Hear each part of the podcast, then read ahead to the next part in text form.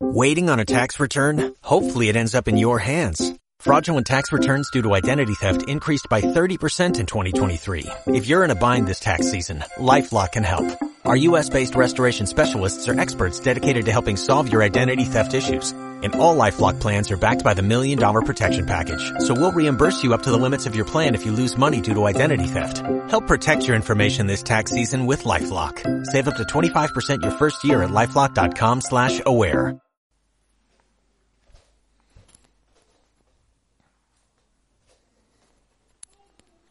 Bien, ¿cómo están, querida iglesia? Eh, seguimos en Primera de Pedro, capítulo 1, verso del 10 al, al verso 12. Eh, quizás podríamos orar antes de partir, ¿les parece? Padre, te doy las gracias por tu palabra. Gracias porque por medio de la revelación que tú nos has entregado en ella podemos llegar a conocerte. Así que, Padre, te encomendamos nuestro corazón en estos momentos para que podamos estar atentos, contentos, concentrados y tratados por ti. Te lo ruego, Padre, en el nombre de Jesús. Amén. Seguramente, eh, si ustedes tienen amigos no cristianos eh, o amigos que no comparten nuestra fe, eh, les habrán preguntado alguna pregunta que suene como, como, como, la que les voy a hacer a continuación, que ¿es el cristianismo una, una religión inventada o no? ¿O en qué se parece, en qué se diferencia el cristianismo respecto a las otras? Eh, ideologías o religiones inventadas, ¿cierto? Eh, antes de, contestar esa pregunta, tenemos que situarnos en, en los, cómo era el contexto de los receptores de la carta primera de Pedro. Imagínense estar en un contexto en, en donde ustedes han sido deportados, expatriados eh, a otro lugar en donde no conocen el idioma, en donde no conocen eh, las normas culturales, en donde muchas veces no conocen eh, las calles, los contextos, tampoco eh, em, están muy familiarizados con las expresiones religiosas del lugar, quizá. Y para más encima, em, los, los, deportados, a los cuales Pedro les manda la carta, también están sometidos bajo el gobierno totalitario del Imperio Romano eh, que exigía una, una, devoción al emperador. Eh, entonces, muchas cosas pasando en las ciudades de Roma, muchas cosas pasando, perdón, del Imperio Romano. Y, y que hoy en día quizás podríamos utilizar una palabra para definir esto que se llama pluralismo. Nosotros no hemos sido deportados, muchos de nosotros, no hemos sido exiliados, pero sí vivimos en una cultura que es un conjunto de muchas otras microculturas, nacionalidades, clases sociales, perspectivas de vida, y todo pareciera tener la misma validez, y por lo tanto el cristianismo dentro de este escenario es como una opinión más. Entonces, ¿es el cristianismo la fe cristiana un invento humano? ¿Es igual que las otras de muchas perspectivas de vida y espiritualidades? Y Pedro va a responder a esta pregunta con dos cosas. Primero, la fe cristiana es una salvación anunciada. Y en segundo lugar, la, la fe cristiana es una salvación disfrutada. Entonces vamos a, estos versos que, leímos. Primero, una salvación anunciada en los versos 10 y en los versos 11. Imagínense cómo se deberían haber sentido los, los receptores de la carta, presionados a ver su fe solo como una más dentro de un gran mar de, de perspectivas y religiones. Y sin embargo, Pedro dice que la fe cristiana es diferente eh, a todas las demás porque la salvación que han experimentado los creyentes no es algo nuevo, sino que fue anunciado por los profetas mediante el Espíritu de Cristo. Fíjense lo que dicen los versos 10 y 11. Los profetas que anunciaron la gracia reservada para ustedes estudiaron cuidadosamente esta salvación, querían descubrir a qué tiempo y a cuáles circunstancias se refería el Espíritu de Cristo que estaba en ellos cuando testificó de antemano acerca de los sufrimientos de Cristo y de la gloria que vendría después de estos. Pedro, como lo vimos el domingo pasado, nos está enseñando que la salvación de los creyentes, de los cristianos, es una salvación que tiene promesas hacia el futuro. Promesas que se afirman en el pasado, en la resurrección histórica de nuestro Salvador Jesús. Esta seguridad de la promesa futura va a producir en los creyentes una transformación de su carácter y va a hacer que los creyentes se gocen eh, en medio incluso de los sufrimientos. Esta salvación de la que está hablando Pedro no es novedosa, sino que los profetas del Antiguo Testamento apuntaban a Jesús, sus sufrimientos en la cruz, y la gloria que vendría después de estos, es decir, su resurrección, su ascensión al trono a la diestra del Padre, el derramamiento del Espíritu Santo, el levantamiento de una nueva comunidad de creyentes dispersos por todos lados anunciando el amor misericordioso de Dios, vidas transformadas, familias restauradas, culturas enriquecidas. Fíjate que Pedro dice que era el Espíritu de Cristo, ¿te fijaste ahí? Era el Espíritu de Cristo que testificaba a los profetas de antemano. ¿Qué significa esto? Si el Espíritu Santo testificó de antemano la obra de salvación que Jesús estaba, eh, iba a efectuar y la gloria que vendría después de su muerte y resurrección, entonces entendemos que el trabajo del Espíritu Santo es anunciar a Cristo. La obra del Espíritu es girar los corazones centrados en sí mismos y llevarlos hacia Jesús, para que se maravillen en Él, en sus palabras, para que se maravillen en su obra, encuentren deleitable el obedecerlo y, y encuentren deleitable escuchar sus palabras. Esa es la razón por la que el Espíritu Santo es llamado aquí el Espíritu de Cristo, porque su ministerio está profundamente intrincado con el ministerio especial de Jesucristo. ¿Cuál es el objetivo de anunciar algo que va a pasar? ¿Te has preguntado eso? ¿Por qué anunciamos cosas que van a pasar en el futuro? A mí me encanta hacer esto con, mis hijos, con el EMI con la, y con la AUS. Em, y cuando vamos a hacer algo importante, cuando vamos a hacer algo entretenido, se los anunciamos, se los decimos eh, lo que va a pasar. Esto genera obviamente en ellos expectativas, genera seguridad acerca del futuro que, está planificado y obviamente se desencadena una avalancha de preguntas, insistencias, gritos de alegría como niños, ¿cierto? Obvio. Pedro nos está diciendo que la fe cristiana anunciada tiene el mismo efecto. El Espíritu de Cristo ha anunciado de antemano lo que pasará ¿Cuál niños entonces, los creyentes en, la en el Antiguo Testamento, se alegraron y se volcaron en preguntas insistentes, en oraciones insistentes, gritos de alegría, incluso pataletas en medio de, contextos desafortunados, en medio de contextos de desesperación? El anuncio de un acontecimiento futuro prepara el terreno, genera expectativa, trae consuelo en medio de un presente quebrado. Cuando se cumplen estos acontecimientos, el que está viendo en vivo lo que está pasando dice, ah, claro, esto era lo que, lo que me anunciaron, esto era lo que me dijeron.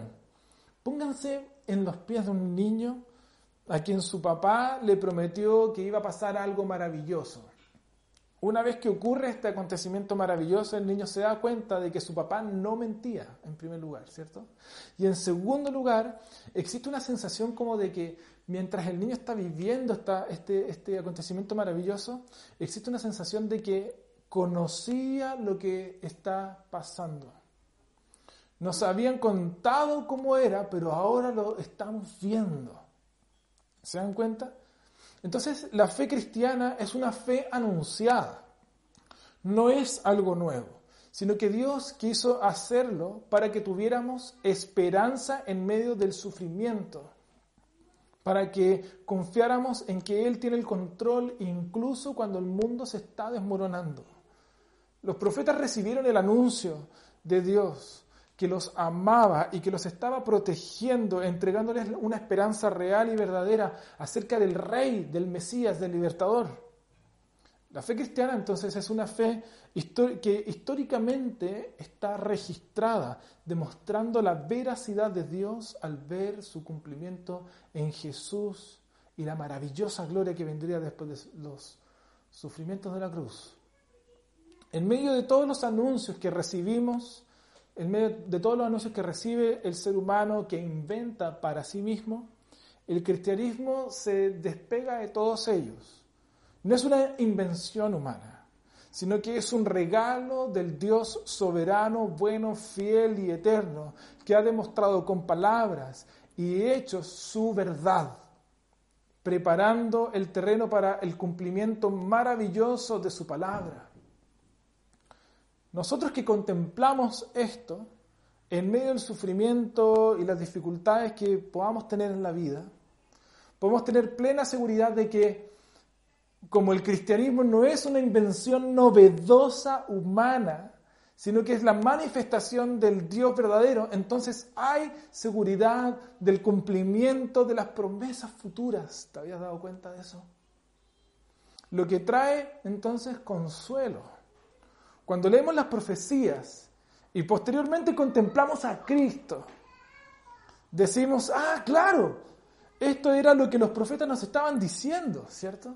Entonces va a traer paz, tranquilidad, confianza, alegría, consuelo en, en medio de nuestros sufrimientos. Entonces esa es la función de la salvación anunciada, es un registro histórico de lo que Dios iba a hacer y cumplió en Jesús.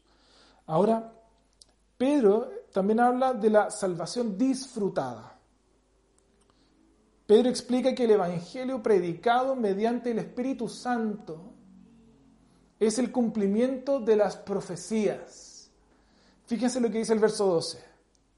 A ellos se les reveló, es decir, a los profetas, que no se estaban sirviendo a sí mismos, sino que les servían a ustedes hablaban de las cosas que ahora les han anunciado los que les predicaron el Evangelio por medio del Espíritu Santo enviado del cielo.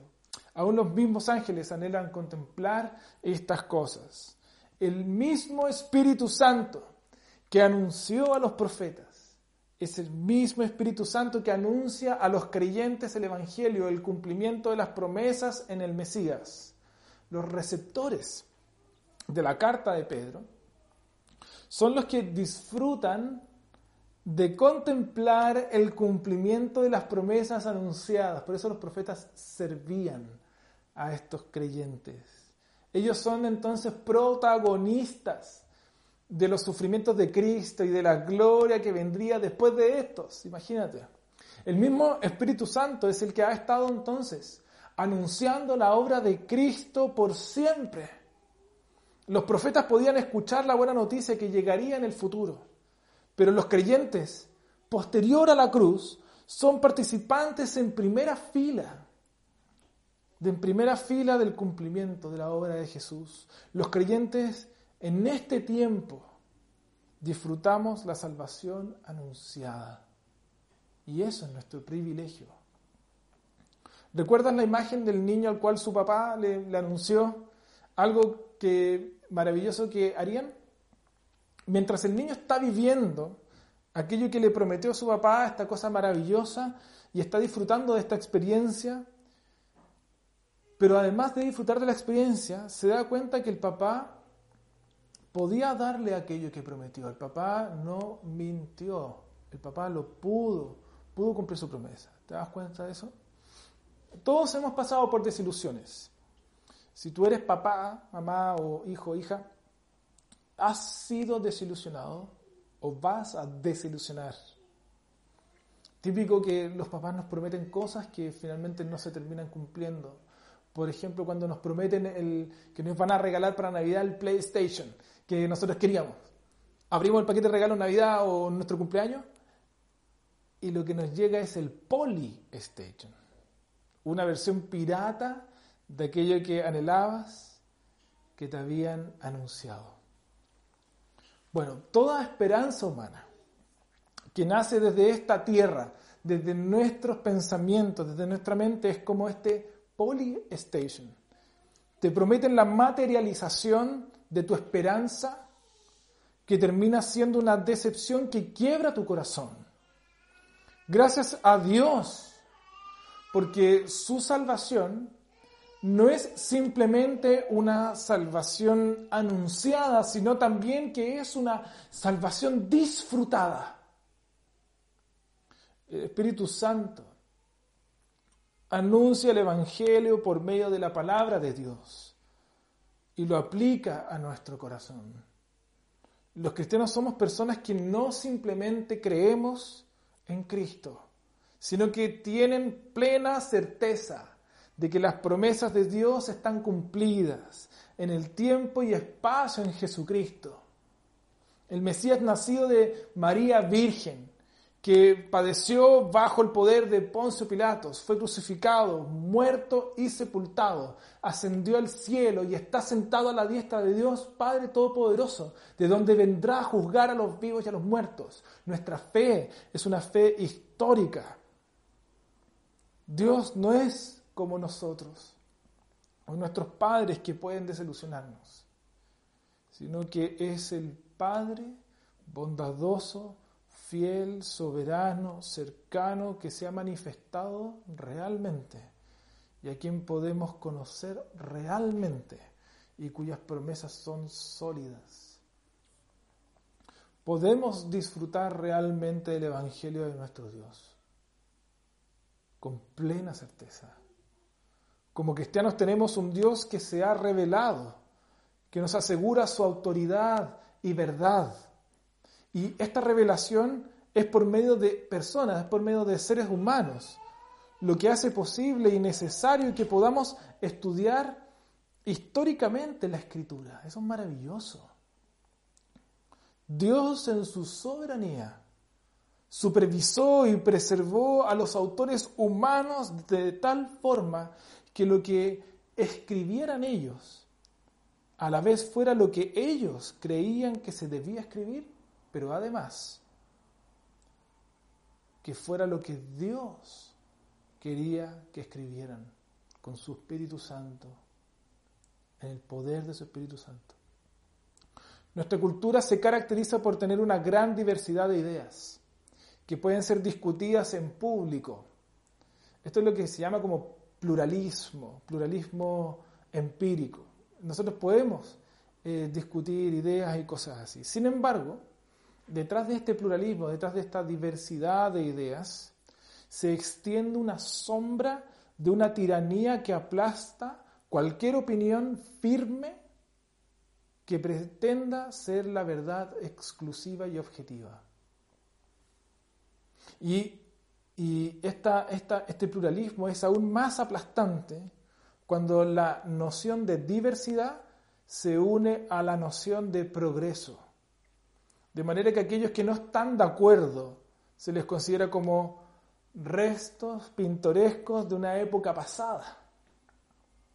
La presión que podemos entonces sentir los cristianos que afirmamos que Cristo es, es el Dios es enorme. Podemos actuar a la defensiva y enclaustrarnos de forma individualista como una comunidad, como seguramente conocemos ejemplos. También podemos actuar de manera ofensiva, tratando de destruir de forma violenta, oponiéndonos en hechos y en palabras a la cultura a la cual llamamos enemiga, como también conocemos que eso puede pasar. Lo que hace Pedro al mostrarnos la salvación anunciada y disfrutada es que los cristianos por la fe no es que, no es que tengamos un grado de comprensión de algunos textos, sino que tenemos una experiencia compartida del Dios vivo y verdadero en el poder del Espíritu de, el Espíritu de Cristo, el Espíritu Santo. No es simplemente un pensamiento, sino que es la manifestación del Dios a nuestras vidas y en la historia. Eso hace que la verdad del cristianismo no esté atada a nuestra capacidad de argumentar, ni a nuestras fuerzas para defender la fe, sino que podemos humilde y libremente expresar nuestra fe en hechos y en palabras, en la seguridad y la libertad que solo la fe verdadera puede entregar. Servir y amar al prójimo incluso en medio del desprecio, porque nuestra fe se arraiga en la obra de Dios y no en la nuestra. Imaginen cómo esto puede afectar nuestro carácter, la manera que, en la que vivimos, en la manera que, en la que trabajamos, en la manera en que somos vecinos en medio de nuestra cultura. Y esto es lo que vamos a ver un poquito más adelante en la carta de, de Pedro. Cuán gentiles y amorosos podemos llegar a ser con la seguridad que la salvación anunciada y disfrutada provoca, nos da. Y esto es maravilloso porque aún los ángeles anhelan contemplar estas cosas podríamos decir que ellos tienen apetito por hacerlo, pero quieren, quieren verlo, eh, quieren, quieren que nosotros lo, hagamos, por así decirlo. Eh, ellos quieren que nosotros disfrutemos esta salvación maravillosa, anunciada, y que la vivamos en medio de nuestra cultura. Entonces, ¿les parece si oramos? Padre, te doy las gracias por tu evangelio. Te doy las gracias por tu esperanza maravillosa puesta en la Escritura. Gracias, Señor, porque podemos conocerte por medio de la, palabra de Dios que tú nos has entregado.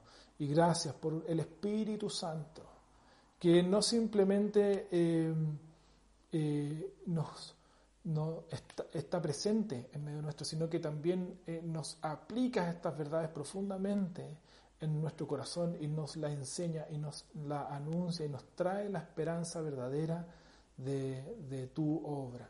Amado Padre, te rogamos, Señor, que podamos disfrutar el Evangelio, este Evangelio anunciado por los siglos. Te rogamos, amado Dios, que, que podamos descansar en tu buena obra y de esa manera poder servir y amar incluso en medio de la desesperación, en medio del desprecio. Te lo ruego, Padre, en el nombre de Jesús. Amén. Que el Señor los bendiga.